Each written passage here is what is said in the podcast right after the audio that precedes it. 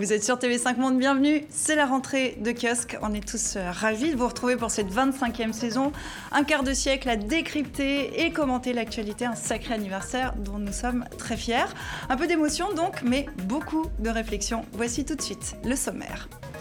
La Tunisie se prépare à un étrange second tour entre le juriste antisystème Kais Sayed et l'homme d'affaires Nabil Karoui emprisonné.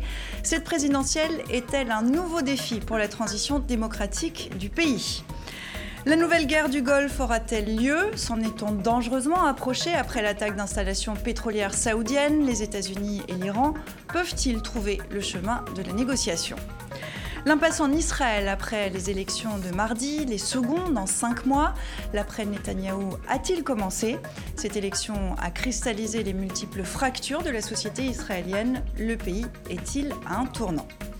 Il l'appelle son autre Congo. C'est donc tout naturellement en Belgique que le président Félix Tshisekedi s'est rendu pour sa première visite officielle en Europe. Après des années de brouille, s'agit-il d'un nouveau départ entre Kinshasa et Bruxelles? Voilà pour les questions, on en parle avec euh, nos kiosqueurs et nos kiosqueurs du jour. Les voici. Ziad Limam, directeur et rédacteur en chef d'Afrique Magazine, mensuel francophone international consacré au continent sous l'angle politique, sociétal et culturel. Bienvenue. Pierre Puchot, journaliste indépendant pour Le Monde Diplomatique, pour le site d'information et d'analyse AOC. Vous rentrez de Tunisie, vous étiez en reportage. Je signale votre dernier livre, Islam et politique, paru au printemps aux éditions Enfin, Rosa Moussaoui, grand reporter au service international du quotidien français L'Humanité, vos terrains de prédilection, le Maghreb et l'Afrique de l'Ouest. Et puis, euh, nous retrouverons tout à l'heure le journaliste Charles Anderlin depuis Jérusalem. Merci à vous trois euh, de participer à ce premier kiosque de la rentrée. En Tunisie, cette semaine, un mot a été prononcé plus que les autres, président ex-président Zinedine Ben Ali, dont on a appris la mort hier jeudi à l'âge de 83 ans, en exil en Arabie Saoudite. Rappelez-vous, le 14 janvier 2011, les Tunisiens excédaient le chassé du pouvoir et s'engageaient dans une voie inconnue avec ce que l'on a appelé le printemps arabe. Et puis président encore, futur président, presque neuf ans plus tard, nouveau défi pour la transition démocratique. Dimanche dernier, les Tunisiens élisaient leur futur chef de l'État. Confirmant la tendance mondiale lourde, deux antisystèmes déclarés s'affronteront au second tour de la présidentielle. Son image austère lui vaut le surnom de Robocop en Tunisie. Kaïs Sayed, le constitutionnaliste lancé dès fin 2018 dans la course à la présidentielle, sera au second tour du scrutin. Il arrive en tête du premier tour avec 18,4% des voix, suivi de Nabil Karoui, 15,58% des voix. Deux candidats anti-système et un revers pour l'establishment politique.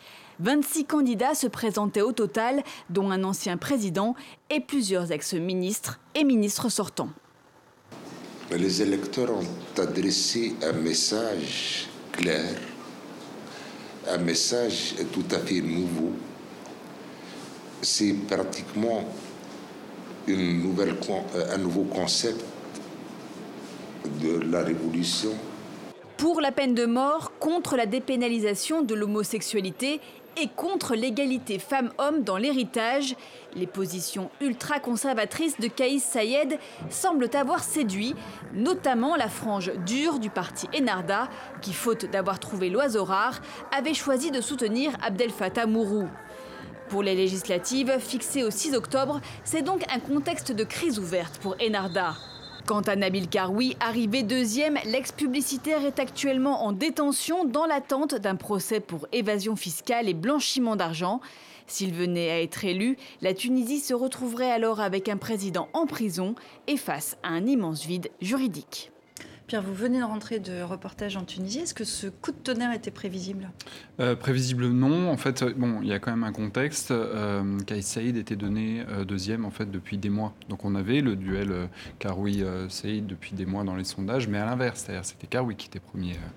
en même temps, prévisible, oui, dans le sens où le désamour des partis, on le décrit depuis des années. Enfin, je pense avoir écrit fin 2011 un, un papier là-dessus sur sur la le danger en fait de remettre la transition politique politique, ce qui avait été le choix de certains juristes à l'époque de la commission Benachour, de remettre la transition politique dans les mains des partis nouvellement créés, pour certains hérités de l'ancien régime, était très contestable.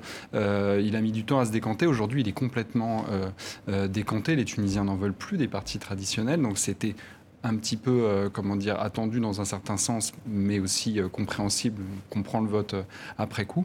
Après, il y a un contexte quand même qui est un petit peu compliqué, c'est-à-dire que Nabil Karoui est en prison pour mhm. un dossier qui est pour le moins contestable. On va revenir point par point à l'un et l'autre des candidats. Donc le contexte compte autant, d'une certaine manière, que les deux candidats qui ont été portés au second tour, mhm. si je puis dire. Un peu prévisible alors pour vous aussi, Ziad? Non, c'est ce que disait Pierre. Les, les sondages, quand même, étaient très parlant depuis des mois. Alors évidemment, il y avait toute une paranoïa des sondages. Ils ont acheté, ils ont payé, ils ont truc. Euh, c'est pas des sondages, mais quand même, quand plusieurs institutions de sondage, et en particulier des instituts de sondage qui n'étaient pas forcément tunisiens, qui faisaient des petites descentes à Tunis pour mesurer des choses, on voyait bien qu'il y avait euh, la, montée en puissance. De l'antisystème. Moi, j'aime pas beaucoup le mot populisme parce que je trouve que c'est difficile de comparer euh, des situations européennes avec des situations au Maghreb ou en Afrique. On a tendance toujours à, tout ramener ensemble. Euh, là, c'est anti-système, c'est anti-parti, c'est anti. Euh, en particulier, il y avait une fronde contre contre ce qu'on appelle le consensus qui gouverne la Tunisie en fait depuis 2011, c'est-à-dire une alliance entre les, néo-séculiers modernistes et les néo-islamistes qui tiennent le pays ensemble, et un échec, euh, je pense que c'est le point clé, euh, un échec économique et social euh, mhm. enfin, marquant. les gens vont pas bien, les, le, chômage est là, l'économie n'avance pas.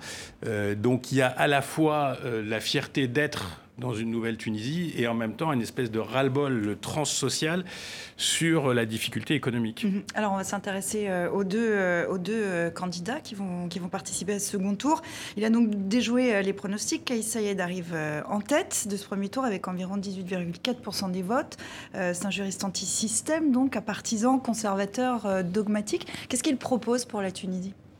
Son programme est plutôt flou hein, sur le plan idéologique, il n'est quand même pas euh, extrêmement marqué. Il se caractérise surtout par sa détestation des partis politiques. Il le dit très clairement, il les juge opportunistes. il estime, je crois qu'il a su capter aussi euh, ce sentiment euh, des Tunisiens et notamment des Tunisiens des régions de l'intérieur d'être méprisés par ces élites tunisoises qui n'apportent pas de réponse jusqu'ici à ce qu'évoquait Ziad, c'est-à-dire des problématiques sociales très lourdes, un chômage qui dépasse les 15% selon les chiffres officiels, qui atteint les 35% euh, parmi les moins de 25 ans, euh, une situation de tension sociale très forte. Euh, pour cet été, seulement pour le seul mois d'août, on a recensé, je crois, 600 mouvements collectifs de protestation, surtout liés aux coupures d'eau potable mhm. qui frappent les régions de l'intérieur. Ça veut dire quoi que la Tunisie est en ébullition encore, toujours? Bah, Ça fait plusieurs années hein, qu'il y a régulièrement des manifestations impressionnant dans toutes les parties de la Tunisie. Je crois qu'il n'y a pas un seul gouvernement en Tunisie aujourd'hui qui n'a pas été, euh, euh, comment dire, euh, bouleversé par, la, par, des manifestations ces deux dernières années. Mais sur Kaïs Saïd, il y a aussi un point qui est très important, c'est que lui a parlé de décentralisation. Lui s'est posé contre l'État dans le sens où il a dit, voilà, on doit faire l'inverse, on doit retourner la table.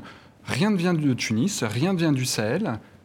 On va retourner la table, on va faire une décentralisation, on va partir des wilayas, on va partir d'une certaine façon, il a raison, puisque en fait, la, décentralisation, c'est l'une des grandes mesures, c'est l'un des grands thème, en fait, c'est une des grandes ambitions de la Constitution de 2014. On va faire descendre un petit peu cette République ultra-centralisée tunisienne sur le modèle français, etc. Ça n'a pas été fait. Il y a beaucoup de choses qui n'ont pas été faites dans la, dans la, comment dire, dans la Constitution de 2014, qui étaient prévues, mais ça, notamment, ça n'a pas été fait. Ça n'a pas été assez vite. Youssef Chahed, par exemple, a été nommé pour faire ça, pour lutter contre la corruption, euh, ce qu'il a fait, mais il a instrumentalisé, instrumentalisé pardon, la corruption à son propre profit. Il n'a pas non plus mené cette, euh, comment dire, cette décentralisation qui, était attendue par tous les Tunisiens. Il faut quand même se dire que la révolution, elle est partie des raisons du sud et de l'est mhm. du pays. Aujourd'hui, ce sud l'Est du pays, ils n'ont rien vu venir. Il y a même des lois de finances qui leur octroyaient des crédits, j'avais fait un papier sur ça, en 2012, en 2013, en 2014, ils n'ont pas vu venir cet argent. Donc il y a réellement une, euh, comment dire, une déshérence absolue dans, ces régions-là. Ce sont ces régions-là qui ont aussi voté euh, pour Kais Saïd, mais pas que. Hein. Il a vraiment un, comment dire, 20-30% dans à peu près toutes les, euh, mhm. tous les gouvernements du, pays. Peut-être juste une petite nuance par mhm. rapport à, ce que dit Pierre. Il ne s'oppose pas comme un dissident vis-à-vis de l'État. C'est un légaliste, hein. c'est un prof de droit constitutionnel assez au mais il, fait, il formule des propositions. Par exemple, lui, il,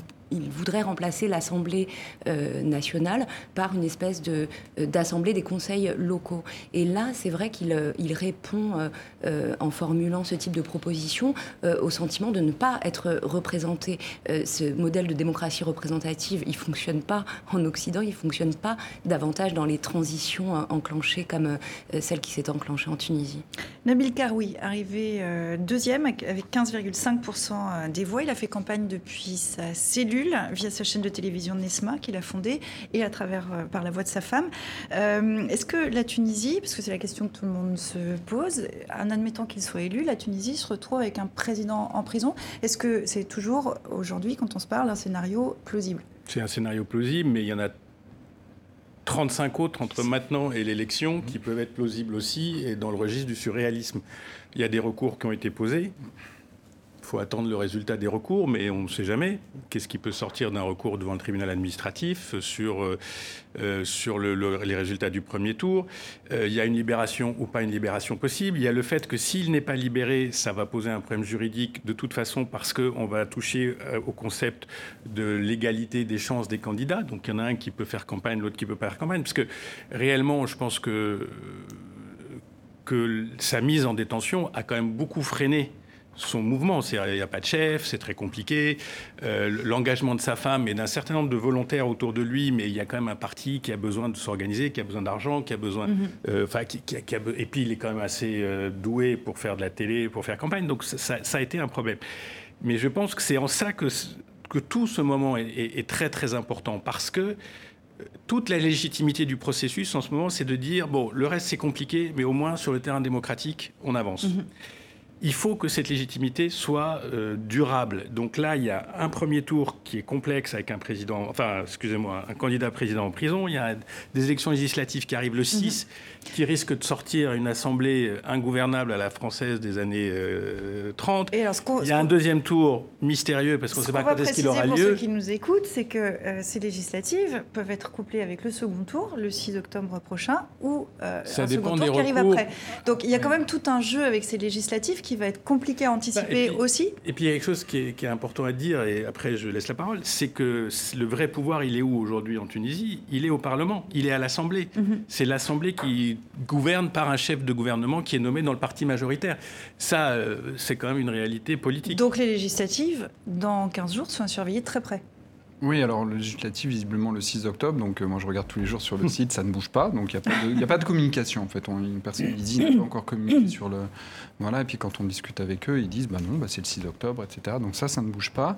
Donc euh, le 6 octobre, les législatives, la présidentielle, second tour un mois après. C'est-à-dire qu'en fait, euh, on a une sorte d'élection à trois tours très compliquée qui influence quoi? Comment est-ce qu'on peut penser aujourd'hui qu'un parti qui a recueilli moins de 5% ou même moins d'un pour cent pour beaucoup de partis de gauche pourra se permettre de dire on va faire une campagne pour avoir une majorité ou du moins avoir une, comment dire, un nombre de députés suffisant? Évidemment que le, leur discrédit est très, le discrédit qui est touché très fort. Ça va être très compliqué. On va avoir effectivement potentiellement une, euh, comment dire, une législative assez morcelée, un résultat assez morcelé, alors même que c'est ça qui compte. Hein. c'est un régime semi-parlementaire, mhm. la Tunisie, et le président n'a pas peu de prérogatives. Il a quand même la défense des affaires étrangères et il a le droit à des initiatives, donc des initiatives importantes, on imagine, du côté sociétal, même si, comme on l'a dit, le côté sociétal, c'est pas forcément le caractère le plus fort de Kais Saïd, qui est très très comment dire rigide sur ce point. Mais donc voilà, c'est assez embrouillé. Euh, il y a vraiment une crainte, en fait. Euh, moi, je pense que l'Assemblée soit suffisamment euh, décomposée, si je puis dire, pour qu'on ait à nouveau pas un gouvernement qui soit en mesure mm-hmm. de porter les, les, les, choses qui sont essentielles. Je rappelle que quand même un livre économique de la, enfin, sur la Tunisie, le livre blanc économique de la Tunisie, c'est 2011 toutes les mesures essentielles de rééquilibrage des régions tout sont déjà dans ce livre. On est en 2019, il n'y a toujours pas en fait de, de, de parti politique ou du moins d'organisme qui soit suffisamment fort, qui ait suffisamment de mhm. légitimité politique pour le mener. C'est assez, euh, assez inquiétant. Rosa, je reviens pas sur le casse-tête euh, constitutionnel que, que, constitue en fait la candidature et l'éventuelle élection de, de, Nabil Karoui, mais là, il faut quand même s'interroger sur ce calendrier euh, politique et judiciaire. L'affaire, elle aurait pu être instruite beaucoup plus tôt, au moment où, la plainte euh, pour, euh, euh, pour blanchiment et, et évasion fiscale a été déposé par iWatch. Et, et, ça a vraiment alimenté le sentiment d'instrumentalisation politique mm. de la justice. Et donc, dans une société qui ne supporte plus l'injustice et l'arbitraire. Et donc, ça a vraiment alimenté ce, sentiment, ce sentiment de rupture avec les élites.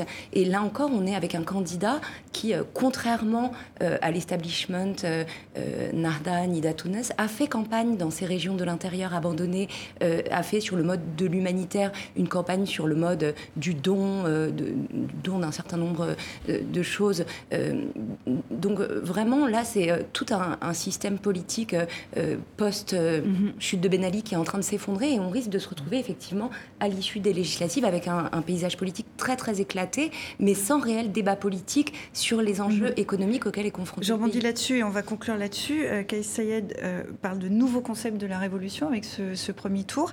Est-ce que vraiment cette séquence qui arrive là est un nouveau défi pour cette transition démocratique C'est la troisième étape. C'est troisième acte, quatrième acte, cinquième acte. Ce qui est sûr, c'est qu'il y a une rupture entre maintenant et les semaines d'avant. Il y a les partis post-bourguibiens ont été défaits et les islamistes, il faut le dire aussi, c'est important, qui sont au pouvoir depuis 2011, quel que soit le gouvernement, dans tous les gouvernements, ont été défaits aux urnes. Et ça, je pense que c'est vraiment systémique. Et le vote Kreis Saïd et le vote Nabil Karoui, c'est aussi un vote de gens qui n'étaient pas dans le système. Mhm. Et tout ça est en train de faire bouger les lignes. D'un mot pour terminer? Non, juste Narda, effectivement. Bon, je ne dirais pas qu'ils sont au pouvoir, parce qu'ils ont été au pouvoir deux ans. Après, ils ont participé ah, à des gouvernements. Tous les gouvernements. Tous. Oui, enfin, un ministre, un ministre dans un gouvernement. au cœur de l'Assemblée. un ministre dans un gouvernement, il ne faut pas exagérer. C'est pas eux qui mènent le pays. Ben on le sait, voilà. Bien sûr. Ça fait quand même deux ans que euh, Narda mène le pays je ne savais pas. Non, la faillite, elle est, euh, la faillite, elle est multiple, elle est, euh, elle est post-bourguibienne, elle est sur un modèle, etc. Il faut maintenant, euh, effectivement, penser à un renouvellement de la classe politique tunisienne. Le problème, c'est qu'on n'est pas encore là. On a, un, on a un président possible, celui qui est arrivé premier au, au, premier tour, qui n'a tout simplement pas de, formation politique. Comment est-ce qu'il fera aux, législatives C'est des vraies hein. questions. Mhm. S'il était élu, mm. effectivement, comment, euh, comment fera-t-il bah, C'est des questions qu'on va, des questions qu'on va pouvoir se poser dans les semaines euh, à venir, puisque l'agenda, euh, le calendrier de ces électoral est encore très très intense. On aura l'occasion d'y revenir certainement dans kiosque. Si vous nous rejoignez maintenant, soyez les bienvenus. On continue à passer en revue l'actualité de la semaine avec Ziad Limam d'Afrique Magazine, avec le journaliste indépendant Pierre Puchot et avec Rosa Moussaoui de l'Humanité. Le Golfe est en ébullition, onde de choc planétaire suite à l'attaque d'installations pétrolières saoudiennes samedi dernier. Tout le monde l'affirme, personne ne veut la guerre. C'était une très grosse attaque et notre pays pourrait très facilement y répondre par une attaque beaucoup plus grosse. Mais nous allons d'abord trouver avec certitude qui est responsable. J'ai dit que nous pensions savoir qui c'était, mais je n'ai nommé personne. Mais il est certain que pour la majorité, il semble que c'était l'Iran. Est-ce que je veux une guerre? Je ne veux de guerre avec personne. Je suis quelqu'un qui aimerait ne pas faire de guerre. Nous ne voulons pas de conflit dans la région. Qui a démarré le conflit? Pas les Yéménites. C'est l'Arabie saoudite, les Émirats, l'Amérique, certains pays européens et le régime sioniste qui ont commencé la guerre dans la région. Nous n'avons pas mis fin aux accords les premiers. Nous n'avons pas coupé les relations diplomatiques les premiers. Ceux qui ont fait un pas en arrière feraient bien de faire un pas en avant. Alors, personne ne veut la guerre, nous dit-on, mais est-ce qu'on s'en est pas dangereusement approché euh, le week-end dernier, cette semaine? Oui et non, c'est-à-dire euh, oui si on écoute les paroles quand même très vindicatives de Mike Pompeo notamment, qui euh, voilà, mais sauf que personne et puis aussi de MBS, le roi saoudien, mais sauf que personne n'a les moyens de sa politique en fait. Personne, enfin tout ça, c'est des histoires de de, de, gros muscles parce qu'effectivement ce qu'a subi les euh, les l'Arabie saoudite et par ricochet les États-Unis, c'est déjà c'est du jamais vu, hein, honnêtement, un bombardement comme ça, faut le relire pour le croire. ensuite, c'est extrêmement violent comme ça, une la capacité de production du pétrole en Arabie Saoudite euh, euh, diminuée de, de, moitié, de moitié euh, en une journée par une action. Bon, voilà, c'est extrêmement, c'est une agression quand même, surtout que MBS est, quand même cet, cet homme qui est parti en disant, enfin qui, qui est sorti un peu euh, au grand jour en disant voilà, je serai l'homme de la guerre au Yémen, je serai l'homme qui renouvellera un petit peu l'Arabie Saoudite, qui un homme à poigne en fait. Bah, là, c'est quand même un désaveu terrible. Donc forcément derrière, il y a une réponse qui est assez offensive, avec aussi l'allié américain qui, qui arrive. Mais derrière, qu'est-ce que qu'est-ce qu'on peut faire? Le comment dire, le ministre des Affaires étrangères Zarif iranien qui dit si nous attaquent, ce sera une guerre totale. Mmh. Bah, oui, il y a des risques quand même que ça soit un conflit qui dépasse largement les moyens de, toutes les parties. Donc c'est effectivement très dangereux. Une guerre par inadvertance, comme l'avait euh, évoqué déjà euh, quand tout ça a commencé lors de la première attaque, euh, l'ancien chef de la petite diplomatie britannique. Une guerre par inadvertance, c'est ce qui la pourrait arriver. De forces militaires, d'avions, etc. Mhm. Rien n'est impossible. Un, mauvais tir, un, un avion abattu, enfin tout ça peut dégénérer très vite. Mais moi, ce qui me frappe dans cette histoire, c'est l'ambivalence de tous les acteurs. Aux États-Unis, il y a une partie de l'establishment qui, qui, milite pour une guerre frontale ouverte avec l'Iran, la destruction du régime, etc. Et puis il y a une partie de l'establishment entre euh, les, j'allais dire, les technocrates de, la défense qui disent attention, c'est très dangereux, on ne sait pas où ça nous amène, et un président Trump qui est tout le temps dans l'ambivalence sur ces dossiers, parce qu'il aimerait bien quand même, il le dit, il dit j'aimerais bien être le faiseur de paix, j'aimerais bien que je sois reconnu comme ça. Ce qu'il a fait en Corée du Nord, il aimerait bien peut-être le faire avec l'Iran, et puis il se dit peut-être qu'il y a du business derrière. Donc lui, il est dans cette souplesse. Mais quand même, c'est ambivalent. Dans les pays du Golfe, il y a une ambivalence absolue, en particulier dans les Émirats, où on les a poussés presque devant, ils se sont mis devant, ils découvrent qui ne sont pas forcément couverts, euh, que c'est pas sûr que l'Amérique intervienne massivement. Ils sont d'une fragilité parce que l'attaque sur les pipelines, demain, ça peut être des attaques sur les, méga aéroports du Golfe, ça peut être. Enfin, je veux dire, ils, ont une fragilité structurelle qui est très très forte. Et puis il y a l'Iran qui d'un côté se défend bec mais en même temps ils sont asphyxiés. C'est un pays qui est au bord de la ruine économique. Et donc on sent une pression montée du bas, euh, sociale, les salaires, le chômage, et on vend plus de pétrole. Et donc on sent bien aussi à la fois une résistance parce qu'il y a dans le régime iranien des gens comme les gardiens, etc., qui mènent une résistance idéologique frontale, et des gens qui mhm. disent qu'il faut trouver une sortie.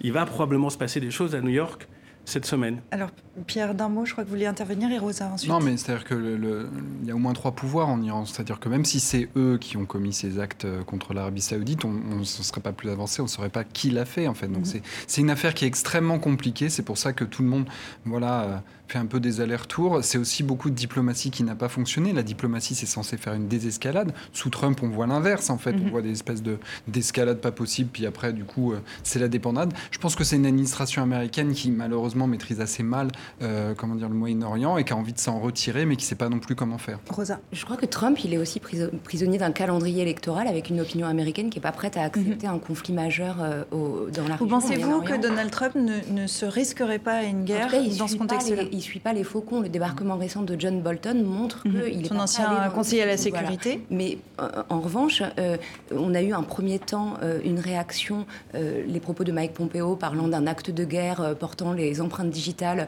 de l'ayatollah Khamenei, les promesses de riposte de Trump, et puis les déclarations plus récentes, c'est quand même du côté américain l'affirmation qu'on recherche une solution, une réponse pacifique. De l'autre côté, du côté iranien, je crois qu'il y a une stratégie aussi de tension très très calculé. Euh, on pourrait citer par exemple le fait que euh, l'Iran reprend son programme d'enrichissement. Euh, le, cœur du problème, c'est ça, c'est la rupture de l'accord sur le nucléaire iranien, cette rupture, le, retrait unilatéral des États-Unis, qui écarte une solution durable pour l'instant. Mhm. Et ce qui se passe dans cette région, l'enjeu fondamental, c'est que depuis l'invasion américaine de l'Irak en 2003, la chute de la dictature de Saddam Hussein, il y a une concurrence qui s'affirme entre l'Iran et l'Arabie saoudite pour le statut de puissance régionale. Et tant que euh, on n'aura pas une forme de reconnaissance de, euh, du fait que l'Iran est une puissance régionale, est aussi euh, un marché potentiel, c'est d'ailleurs une des raisons pour lesquelles les puissances, d'autres puissances, l'Union européenne, l'Allemagne, la Grande-Bretagne, la France, sont très gênées avec la rupture de cet accord avec le nucléaire iranien, ce qui a des enjeux économiques mhm. aussi derrière. On avait l'impression ces dernières semaines, cet été, que Donald Trump était peut-être plus disposé à, négocier, à rediscuter avec euh, l'Iran. Ça veut dire que c'est plus possible? Vous avez eu cette sensation? Non, mais Alors Ziad? C'est toujours possible. Encore une fois, moi je, regarde ce qu'il a fait en Corée du Nord avec un archi-ennemi. C'est faisable avec les Iraniens et s'il en, tire, en tire avantage, il tentera mhm. sa chance. Mais on est dans un jeu, comme vous le disiez tous les deux, on est dans un jeu d'alliance aussi. Donc il y a un allié israélien qui euh, joue sa carte à fond, il y a des Séoudiens qui, comme tu disais, euh, cherchent à être la puissance unique, mais bon, c'est quand même, ça relève un peu du, fantasme. Donc on est, on est un peu dans ce jeu, jeu d'alliance. Il y a des territoires de guerre qui ne sont pas forcément frontales. On peut parler de la Syrie, euh, où il y a constamment des attaques, des, bombardements, des forces iraniennes qui sont attaquées.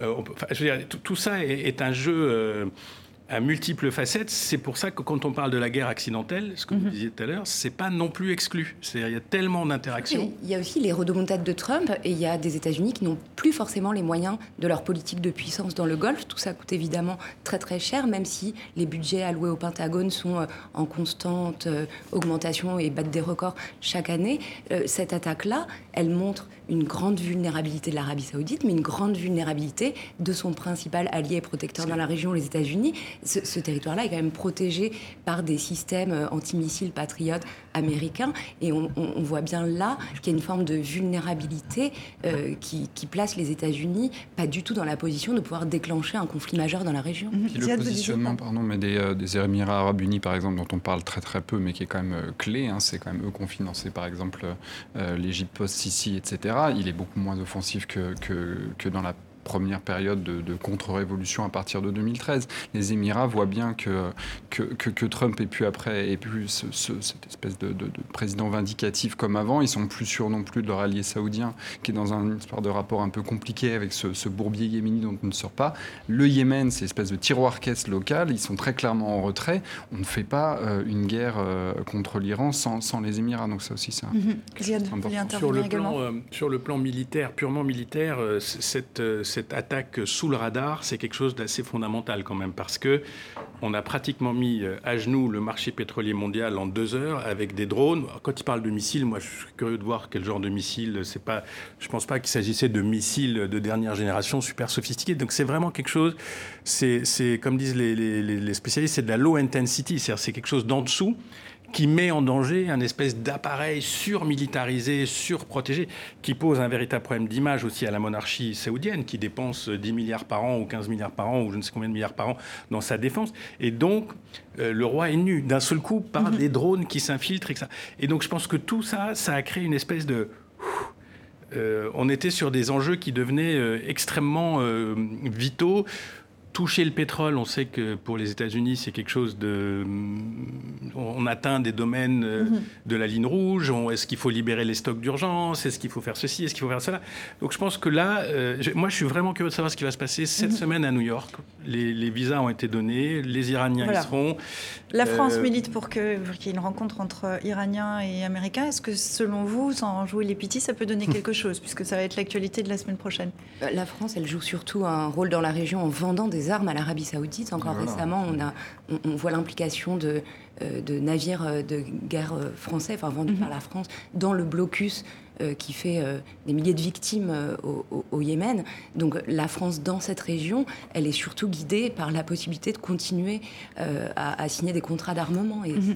Alors, en dehors du, du, rôle de la France, qui veut jouer les entremetteurs, mais une rencontre Trump-Rouhani en marge de l'Assemblée générale de l'ONU la semaine prochaine, ça vous paraît possible dans ce contexte? Oui, sans doute. Enfin, en tout cas, euh, je pense que c'est souhaité par les deux parties. Je pense que les deux parties ont, compris aussi la faiblesse dans laquelle est MBS aujourd'hui, que c'est une crise de trop en fait pour, pour, pour l'Arabie Saoudite, qui est quand même un royaume qui euh, faisait pas de pub avant, hein. avant, avant de sortir massivement euh, en 2013 pour contrer les frères musulmans, Enarda, etc. Voilà, puis surtout les frères musulmans en Égypte, ils étaient plutôt dans une sorte de, de, de, contingence un peu. On parle pas trop de nous parce qu'ils sont friables. On le voit encore mmh. aujourd'hui. Ils sont alors ils ont beau avoir ce système de compensation pétrolier, ils sont très vulnérables quand même sur ce plan-là. Ils dépensent beaucoup d'argent pour leur défense qu'ils ont sous-traité aux États-Unis, etc. Donc c'est quand même, euh, voilà, tout le monde souhaite un, apaisement, mais ils ne savent pas très mhm. bien comment. comment on verra déjà la semaine prochaine. Et puis, à leur électorat aussi. Hein. Mhm. Euh, pour Trump, c'est montrer les muscles, c'est important. Et on verra donc la semaine prochaine si rencontre euh, il y a ou pas. On aura l'occasion d'y revenir, revenir certainement dans Kiosque, là aussi. je vous propose d'accueillir maintenant tout de suite Charles Anderlin, pendant une trentaine d'années, le correspondant en Israël de la chaîne de télévision France 2. Bonjour Charles. Un grand merci euh, d'être avec nous euh, dans Kiosque depuis Jérusalem. Merci d'être avec nous. Bonjour.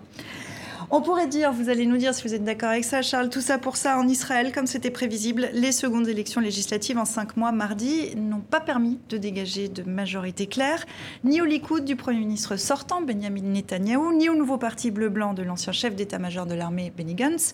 Alors tous deux acceptent le principe d'un gouvernement d'union nationale, sauf que chacun revendique la victoire et chacun revendique le poste de Premier ministre. Lors des élections, j'ai appelé à la mise en place d'un gouvernement de droite. Malheureusement, les résultats montrent que cela n'est pas possible. Le peuple n'a pas tranché entre les deux blocs. Béni, nous devons mettre en place un gouvernement d'union le plus large possible. Aujourd'hui, le peuple attend de nous deux que nous prenions nos responsabilités et que nous agissions en coopération.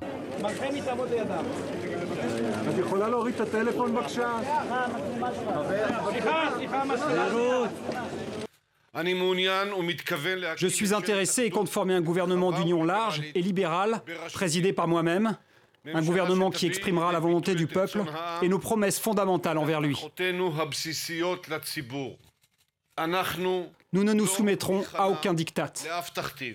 Charles, je me tourne tout de suite vers vous. Un gouvernement d'union nationale, vous y croyez? Ça paraît possible? Euh, tout à fait, je crois qu'il n'y a pas d'autre issue. Mais pour comprendre ce qui vient d'arriver en Israël, je crois qu'il faut revenir à ce qui s'est passé en, avril dernier, après la dernière élection. Victor Lieberman, le patron du parti russophone Israël Notre Maison, s'est tout à coup réveillé. Il a décidé de ne pas entrer dans la coalition euh, que préparait Benjamin Netanyahu, donc avec le Likoud de la droite, les ultra-orthodoxes, les nationalistes religieux, parmi lesquels plusieurs messianiques. Par exemple, le ministre de l'Éducation, euh, nationaliste religieux, voudrait créer une, tout simplement une université de messianisme. Le ministre des Transports, lui, veut instaurer la théocratie en Israël. Victor Lieberman a dit Je ne veux pas ça, et c'est lui qui a obligé Netanyahou à renvoyer le pays aux urnes. Cela s'est passé donc cette semaine. Donc c'est l'impasse qui, se, qui se répète, Charles, finalement. Cinq mois plus tard, on est dans la même situation?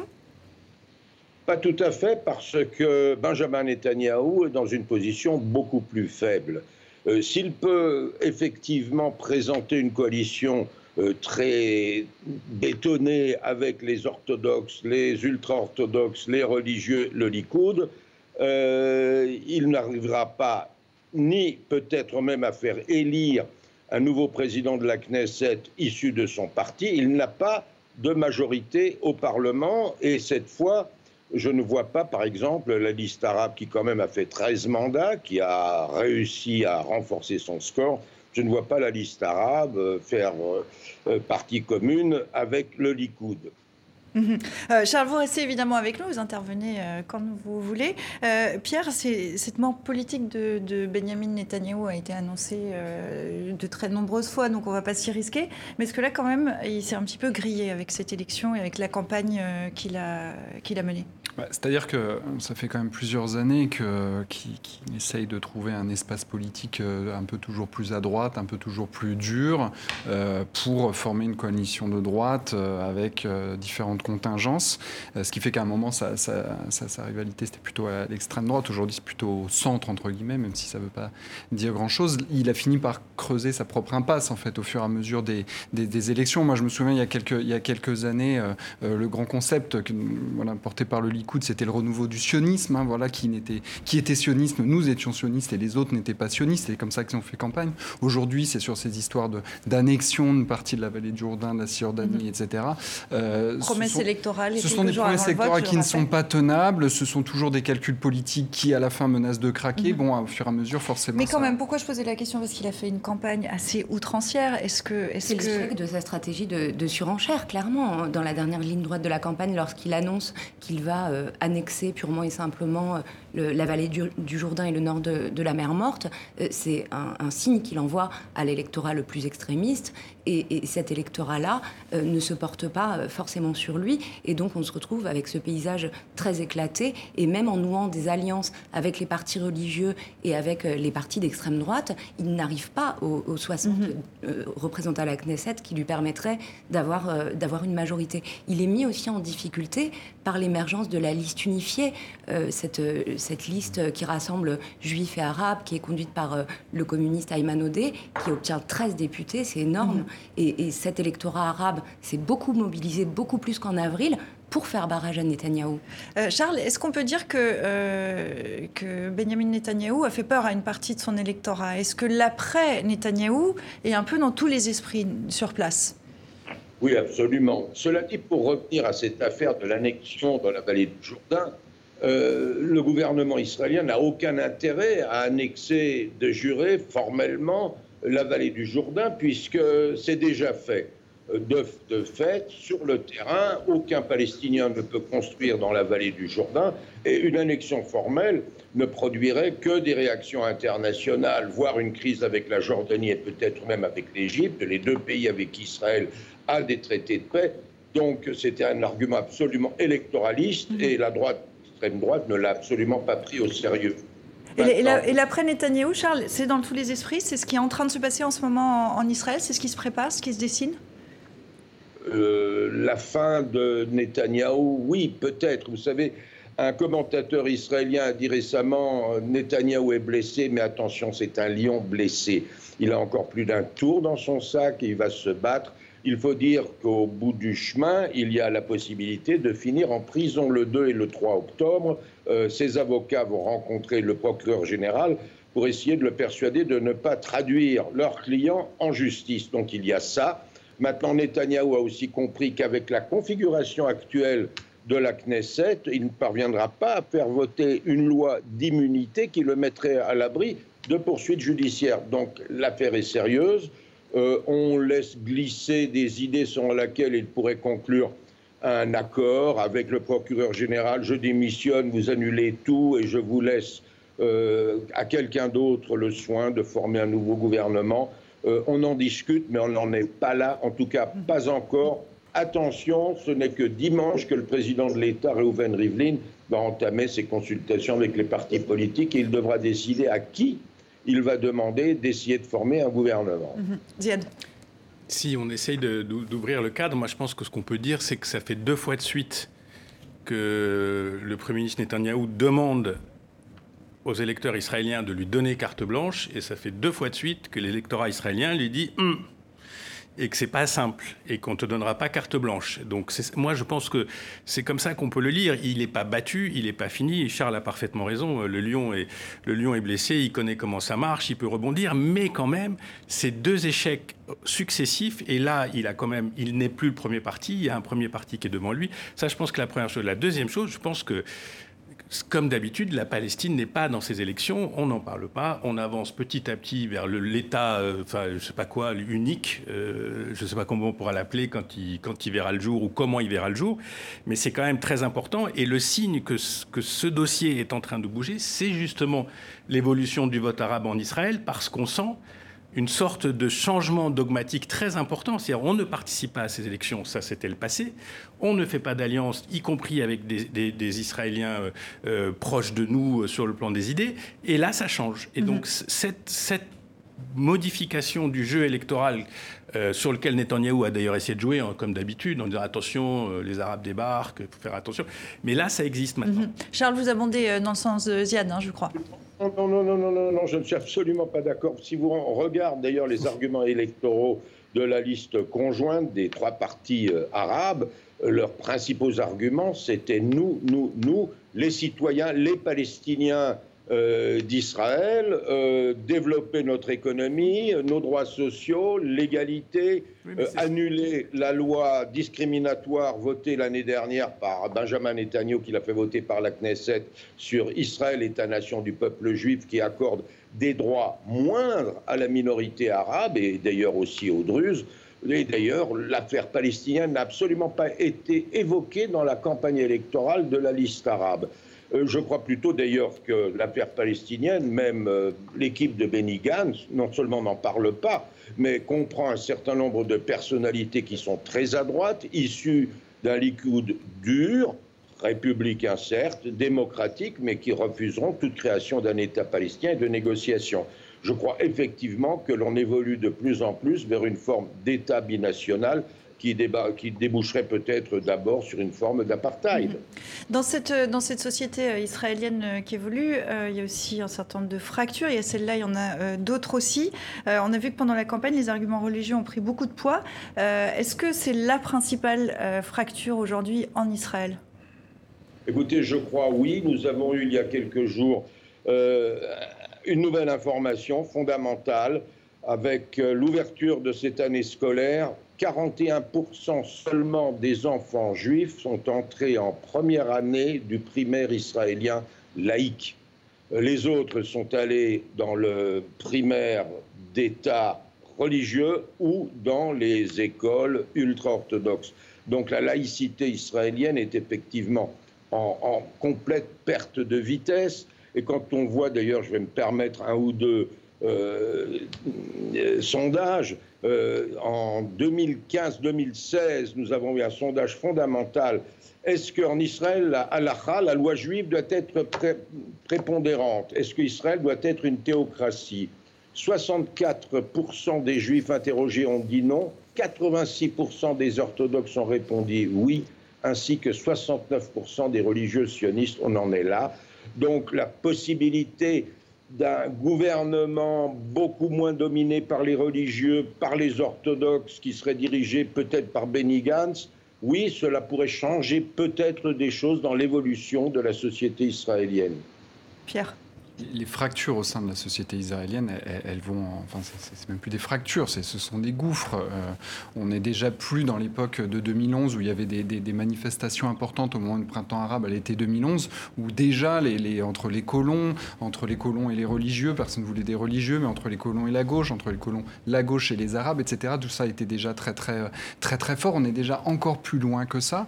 Euh, mais juste pour revenir aussi sur la question du, du vote euh, liste unie et tout ça, ce qui est intéressant, c'est que ça se construit depuis des années, ça maintenant. C'est pas un phénomène qui, est opportuniste de cette élection. Ça fait des mhm. années qu'il y a un programme conjoint qui se construit, des échanges qui sont faits, et le résultat de, de ce nombre de députés, 13 députés, il vient aussi d'un processus politique qui pour le coup est un vrai processus mhm. politique qui transcende les élections. C'est intéressant. Je crois que cette crise politique et ce blocage-là, il est, il est effectivement au miroir de la crise qui traverse une société qui est ultra militarisée, qui s'est beaucoup radicalisée euh, ces dernières années, qui est confrontée à, des, des, lourds problèmes euh, sociaux aussi. Euh, les manifestations de l'avenue Rothschild à l'époque l'avaient montré.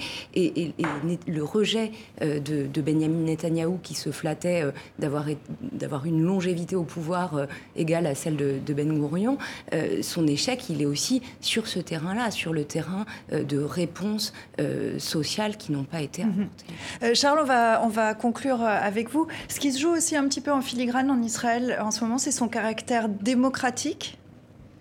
Oui, tout à fait, avec la question fondamentale, est-ce que Israël est un État juif et démocratique ou démocratique et juif? C'était euh, pour Netanyahou, et je vous rappelle, je me rappelle, il l'a fait voter l'année dernière. Israël est d'abord un État juif. Alors la question est est-ce que l'Israélien se considère d'abord comme Israélien ou d'abord comme juif? 59% des laïcs en Israël ont répondu on se considère, nous nous considérons d'abord comme Israéliens. 20% seulement ont dit nous sommes juifs d'abord. Et pour l'ensemble de la population juive, 46% se disent d'abord juifs. Donc il y a cette évolution vers la religion qui débouche également sur la question de la démocratie. Un autre sondage qu'on a eu, 53% des juifs israéliens étaient en faveur de, l'autorisation de la liste raciste, euh, la puissance juive, et 47% étaient en faveur de l'interdiction de la liste arabe. Donc la crise démocratique est là, et je crois qu'avant même la grande question de la paix ici, la question, c'est Israël, le combat pour la démocratie.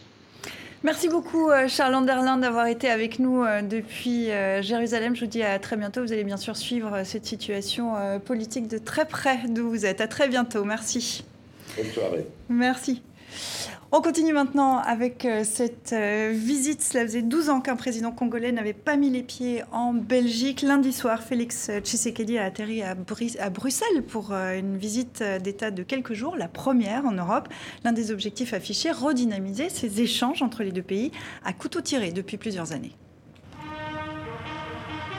Dans la cour d'honneur du palais d'Egmont, tout l'attirail de la réelle politique a été mis en place. Tapis rouge, revue des troupes, rencontres et photos symboliques, les autorités belges veulent tourner la page des élections en RDC. Félix Tshisekedi, lui, souhaite marquer la rupture avec son prédécesseur. Le Congo d'aujourd'hui est un Congo nouveau. C'est un Congo qui se veut performant, surtout émergent. Et ce Congo attend de la Belgique un accompagnement. Maintenant, ce serait bien. Rupture, dégel ou réchauffement. Difficile pour le moment de situer le degré des relations belgo-congolaises. Mais ici, les attaches personnelles du président congolais qui a vécu à Bruxelles où ses enfants sont nés et sa proximité avec la plupart des responsables politiques devraient favoriser la coopération. C'est pour moi un immense plaisir de me retrouver ici, en Belgique, euh, qui, comme j'ai l'habitude de le dire, est mon autre Congo. J'y ai passé plus de la moitié de ma vie. Euh, je connais la Belgique dans toutes ses facettes et je peux dire que toujours je me sentirai chez moi dans ce pays. À Bruxelles, on préfère encore parler prudemment de transition. On donne un peu l'avantage du, doute à un nouveau président, mais on a quand même beaucoup d'attentes. Beaucoup d'attentes pour améliorer euh, la vie de, la population congolaise, beaucoup d'attentes dans euh, le combat contre la corruption, le combat contre l'insécurité, euh, etc. On est fatigué avec vous, Belges ce mardi, sous les fenêtres du palais d'Egmont, une bonne centaine de Congolais de Belgique n'avaient pas pris toutes ces pincettes renvoyant dos à dos les autorités belges et le président congolais contesté par une partie de la diaspora. Mais il y a une phrase hein, qui va rester La Belgique est mon autre Congo, Ziad Pourquoi pas? Je ne sais pas si, euh, je sais pas si c'est très pour le compte populaire de dire ça à une opinion congolaise, mais moi, je, je veux dire, il, il, parle de son expérience personnelle. C'est très difficile de, parler du Congo et de la Belgique sans reprendre le contexte historique. Mmh. Je pense que c'est vraiment essentiel. Euh, ça a été, le Congo a été une colonie belge, probablement un des pires systèmes coloniaux qui existait en Afrique, propriété exclusive du roi, euh, euh, le travail, enfin, je veux dire, le, travail à la chaîne, l'esclavage, enfin, tout, tout, tout, y était. Et donc il y a quand même cette, douleur qui est là, qui est permanente et qui, mettra du temps à, à, se résorber. Et puis il y a l'aspect diplomatique, c'est-à-dire que pour le président Tshisekedi, il y a il y, a, besoin d'un peu de désencercler autour de lui. C'est-à-dire, il est euh, président en partie contesté, euh, processus électoral discutable. Euh, il a un allié de gouvernement qui est en gros le parti de l'ancien président Kabila qui pèse lourd. Donc, en fait, toutes les ouvertures qu'il fait vers l'extérieur, quand il va en Belgique, quand il mhm. était aux États-Unis, etc. Il a beaucoup bougé d'ailleurs. Ouais, donc il, il, va chercher des, des, j'allais dire, des jokers diplomatiques, mhm. des sortes de protection, et il donne beaucoup de gages de changement. Mais du coup, c'est un jeu complexe parce que quand il donne des gages de changement, on le prend au mot de ces gages de changement et dit alors bon alors, qu'est-ce qui se mhm. passe? Est-ce que ça change? La gouvernance, euh, la, justice? Alors là, il a fait beaucoup de promesses, enfin beaucoup de promesses dans ce sens dans sa visite en Belgique. Est-ce que c'est une visite réussie? Est-ce que ces relations qui étaient devenues de plus en plus compliquées euh, sous, sous l'ère Kabila, est-ce qu'en effet, cette semaine, on a pu constater vraiment que ces relations redeviennent un petit peu plus tranquilles? La presse belge parle de la fin de l'ère glaciaire. Il y a eu des contrats euh, signés, des accords de coopération, enfin une visite assez, assez classique. Après le, la glaciation en effet de, de, l'ère Kabila. Je crois que derrière la visite en, Belgique, l'enjeu il est aussi euh, européen. Au dernier jour de sa visite, il a rencontré euh, le président de la Commission européenne, Jean-Claude Juncker. L'enjeu pour Tshisekedi, c'est la levée du régime des sanctions qui avait été décidé euh, en 2005. Ça, c'est pas forcément gagné. Il y a une soixantaine de personnalités, partis politiques, entreprises dont les avoirs en Europe sont toujours gelés, des personnalités congolaises qui ne peuvent pas entrer sur le territoire de l'Union européenne et puis d'autres sanctions. L'enjeu pour lui, c'est de revenir comme ça dans le jeu euh, international en gagnant la levée des sanctions. Le problème, c'est que pour la levée, il faut une unanimité des 28.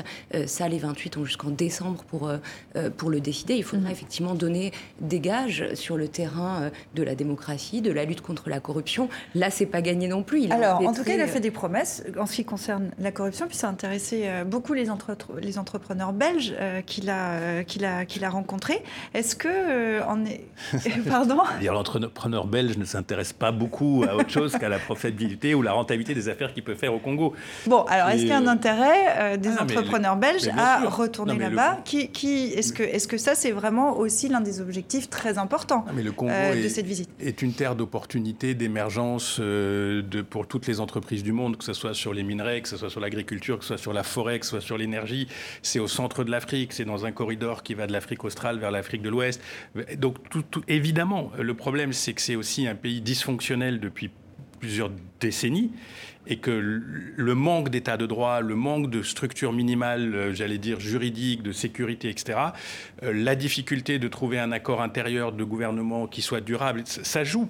Euh, donc tous les gestes qui sont des gestes d'apaisement sont les bienvenus, mais comme je vous le disais aussi, ça exige de la part des Congolais d'agir réellement sur le terrain, mhm. d'obtenir des résultats. Et comme on a vu, il y a des nouvelles enquêtes qui sortent sur les problèmes de corruption c'est quand même encore un pouvoir très divisé. Rosa. Euh, sur euh, cette question euh, économique, le problème c'est qu'on reste dans la caricature de l'économie d'extraction mm. qu'on a imposée au Congo depuis, depuis la colonisation et qui s'est complètement poursuivie ensuite. Un des accords qu'il signe, c'est avec les diamantaires à Anvers et on, reste sur cette économie d'extraction et pas du tout sur un développement durable du pays. Pour donner un ordre d'idée, le Congo, le budget de l'État, c'est le budget de la mairie de Paris, alors que ce pays recèle euh, des, minerais euh, en quantité euh, incroyable qui en partie sont pillés par les multinationales, notamment dans l'est du pays, dans les Kivu, en s'appuyant parfois sur des, groupes armés.